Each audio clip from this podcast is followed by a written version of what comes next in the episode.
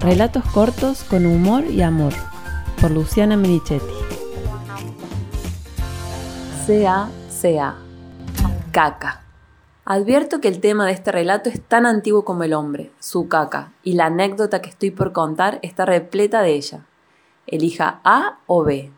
A. Pasar de largo fingiendo que usted no hace caca ni es portador de caca en este preciso momento. B. Seguir escuchando con la nariz tapada. La historia comienza con una primera cagada. Para que nuestros padres nos dejaran ir de vacaciones a la costa, mi amiga y yo les dijimos que seríamos un grupo de siete chicas, amigas de la facultad, para que no pudieran corroborarlo. El engaño funcionó, pero no tuvimos en cuenta que nos darían dinero como para compartir un departamento entre muchas y terminamos costeando el gasto entre dos. Lo que se nos fue en alquiler lo tuvimos que ahorrar en comida. Pasamos los primeros días a té negro, almorzando zanahoria rallada y cenando las porciones de pizza que quedaban en las mesas de los bares.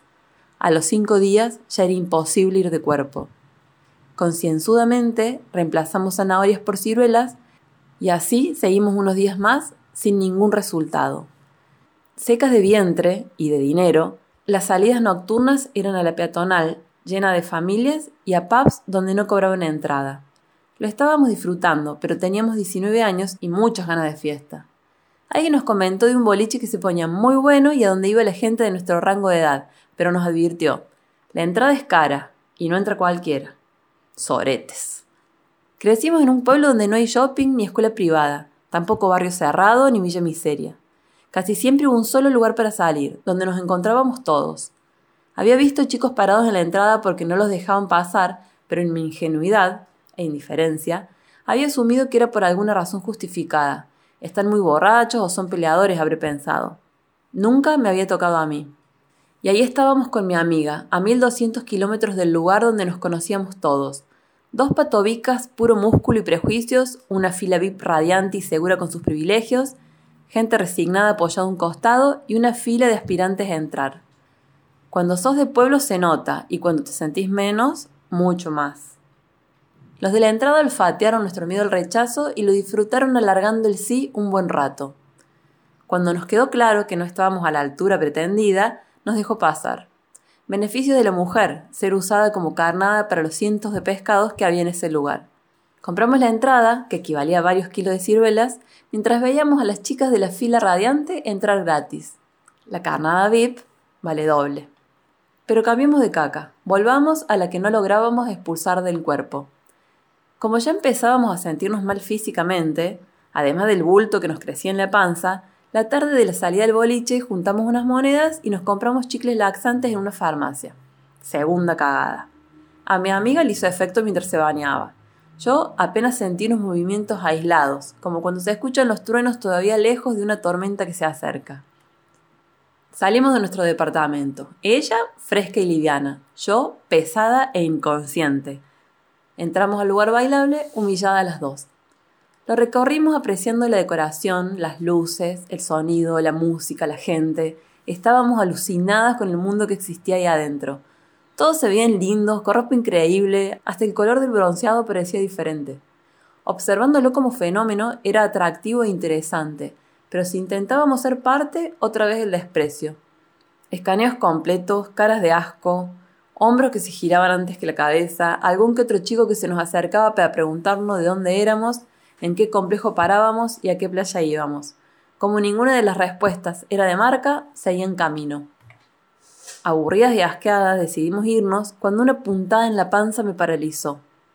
Esperé a que se pasara para retomar el camino de salida, pero a los pocos pasos sentí otra puntada, acompañada de pelitos de punta y transpiración fría en la nuca. La tormenta ya estaba arriba y no había tiempo de salir corriendo. Desesperada busqué el baño. Había una fila de chicas esperando frente a una puerta hermosa. Aguanté todo lo que pude retorciendo las piernas, pero me di cuenta de que nada frenaría el aguacero. Apenas se desocupó, me adelanté de golpe. Dije, chicas, disculpen, y me metí. Lo urgente primero. Mientras me lavara las manos pensaría qué excusa dar por haberme zampado así. No todo lo que brilla es oro, dice con sabiduría el refrán, y detrás de esa puerta ostentosa me encontré con un espacio amplio y elegante con un inodoro con evidentes problemas de higiene. Seguí reteniendo para que en los segundos que me quedaban decidir si lo hacía de parada o ponía papel higiénico en la tabla. Calculé la consistencia y la altura de la caída, la posibilidad de salpicarme con lo mío más lo que había de antes, me pregunté si la mochila de agua estaría llena, se me acabó el tiempo y tiré un bollo enorme de papel sobre la bosta ajena para hacer de colchón y aislante. Tercera y cuarta cagada. Apreté el botón aliviada. Sí, también por eso, pero también de que el tanque tuviera agua. Y otra vez me tocó enfrentarme al mecanismo diabólico de los inodoros. El bollo de papel fue un error, pero el problema de desagote evidentemente venía de antes, y una especie de anaconda de materia fecal empezó a asomar desde adentro. Como si todo lo que estaba pasando no fuera suficiente, me di cuenta de que el tanque seguía alargando agua.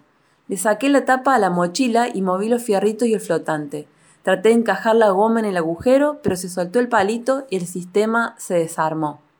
Busqué algo para obstruir la salida de agua, un trapo, una botella, pero todo era demasiado prolijo y no encontré nada.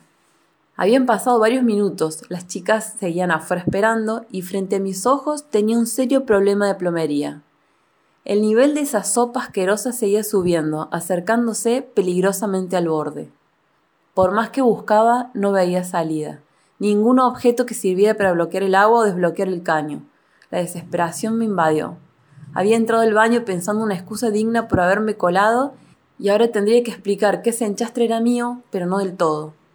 Pensé en diferentes opciones. Estaba tapado de antes, solo entré a cambiarme la toallita, qué sucia que es la gente, con lo cara que es la entrada podrían tener sopapa. Me pregunté si se burlarían de mí o si nos echarían. Pensé, pensé, pensé hasta que me agoté, cansada de tener que caretearla en ese lugar de caretas. Decidí hacerme cargo de mí, de quién era y del cagadón que me había mandado, literal y figurativamente hablando. Al fin y al cabo, solo era caca, la mía y de los que habían estado antes, todo igual de marrón y olorosa, sin distinción de clase, todos los culos cagábamos lo mismo. Daba igual si cenábamos en un restaurante o fideos en casa, si la bombacha era caro cuore o de la tienda más vieja del pueblo. Esta nueva mirada sobre la humanidad y la igualdad de cacas daba para seguir filosofando, pero la lava había desbordado y avanzaba.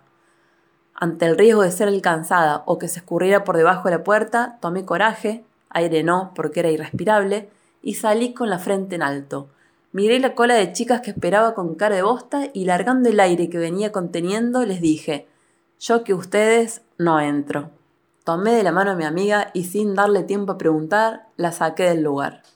Fue una salida limpia y sin esfuerzo, como esas idas al baño que no dan tiempo ni de abrir el libro. El aire fresco con olor a mar nos dio en la cara. Volvíamos a ser nosotras. Caminamos tranquilas, riéndonos de lo que acababa de pasar. Nos preguntamos si esa gente era mala, tonta o solo diferente. Nos podríamos haber preguntado si en el fondo queríamos ser como ellos, pero hay preguntas que preferimos no hacernos por miedo a la respuesta. Busco el remate para esta historia, pero no me sale. Está atascado como los intestinos, las cañerías y las cabezas de este relato. Releo el título. Se me ocurre una pedorrada, pero puede ser divertida y significativa. Atenti con las iniciales. Con amiga comí agradecida, con apuro cagué a bochornada. Caño torado, corta el agua. Calculé alcance caras agrias. Cansada, avisoré convincente advertencia. Calmadamente abandonamos cabezas abobadas. Con amor caminamos abrazadas.